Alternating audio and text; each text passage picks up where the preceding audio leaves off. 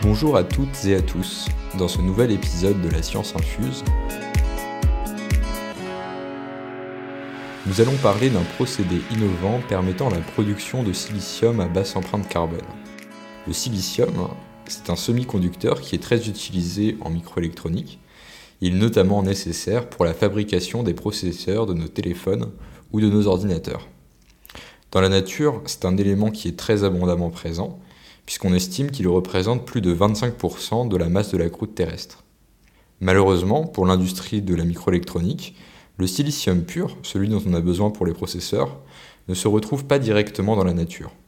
De même par exemple que dans son état naturel le fer est oxydé, le silicium est très souvent oxydé. Il se retrouve sous forme de silice, le SiO2. À cause de cela, il est nécessaire d'utiliser des procédés métallurgiques pour obtenir du silicium sous sa forme non oxydée. L'idée de ces procédés est d'ajouter divers matériaux aux minerais dont on veut extraire le silicium et de faire fondre le tout. Selon les espèces que l'on introduit, différentes réactions chimiques vont avoir lieu et il va se former différentes phases. Et si tout va bien, on pourra récupérer l'espèce qui nous intéresse. Pour obtenir du silicium à partir de la silice, qui est donc du silicium oxydé, le procédé habituel consiste à faire fondre la silice et à y ajouter du carbone.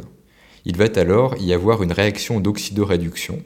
Les atomes d'oxygène initialement présents dans la silice vont aller former des liaisons avec le carbone et produire ainsi du dioxyde de carbone. On a donc la réaction SiO2 plus C est égale à Si plus CO2, c'est-à-dire que le silice et le carbone réagissent ensemble pour former du silicium et du dioxyde de carbone. Cette réaction permet bien d'obtenir du silicium, mais on constate que l'on produit également du dioxyde de carbone, ce qui n'est pas souhaitable pour les raisons environnementales que l'on connaît bien. Des procédés alternatifs, où l'on ne produit plus de CO2, ont été étudiés. L'idée de ces procédés est d'utiliser un réducteur, c'est-à-dire l'espèce sur laquelle les atomes d'oxygène de la silice vont venir se fixer, autre que le carbone. Cela permettra de ne plus produire de CO2. C'est dans ce contexte que le projet européen CISAL Pilot étudier les possibilités de produire du silicium en utilisant l'aluminium à la place du carbone comme réducteur. Ce procédé s'appelle l'aluminothermie. L'avantage principal de ce procédé est que l'on ne produit plus de CO2 et en plus il permet aussi de recycler de l'aluminium. L'aluminium que l'on utilise comme réducteur peut être de l'aluminium secondaire, c'est-à-dire de l'aluminium issu du recyclage. Enfin, le produit de l'oxydation de l'aluminium par le silicium est l'alumine, Al2O3, qui peut être valorisé. L'alumine, en effet, a un haut point de fusion supérieur à 2000 degrés Celsius, et donc on peut se servir de ce matériau comme d'un réfractaire pour des systèmes tels que des fours notamment. Sur le papier, il y a donc beaucoup d'avantages avec cette méthode, mais en pratique, de nombreuses études sont encore nécessaires pour étudier et optimiser ce procédé, qui n'est pas encore déployé à échelle industrielle. Ces études peuvent porter sur différents sujets. Il peut y avoir des questions économiques et logistiques.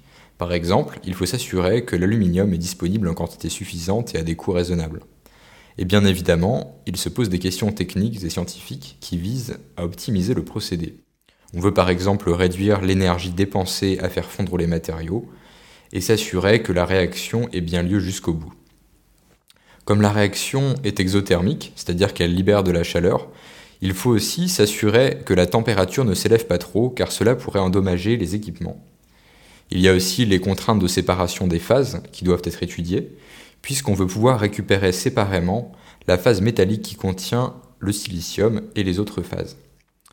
Et enfin, il existe plusieurs technologies de four qui peuvent être utilisées pour la réduction aluminothermique du silicium, on souhaite donc pouvoir les comparer pour choisir celle qui est la plus adaptée.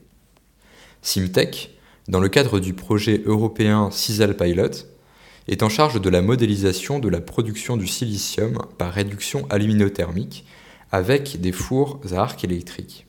Ces fours seront d'ailleurs l'objet d'un autre podcast. Nous développons donc chez Simtech des modèles traitant aussi bien des aspects de thermique, de mécanique des fluides et de transport chimique des espèces. Et grâce à ces modèles et au dialogue avec les expérimentateurs, nous contribuons à une meilleure compréhension du procédé. J'espère que ce podcast vous aura plu. N'hésitez pas à nous contacter pour nous faire des retours et à bientôt pour de nouveaux épisodes de la science infuse.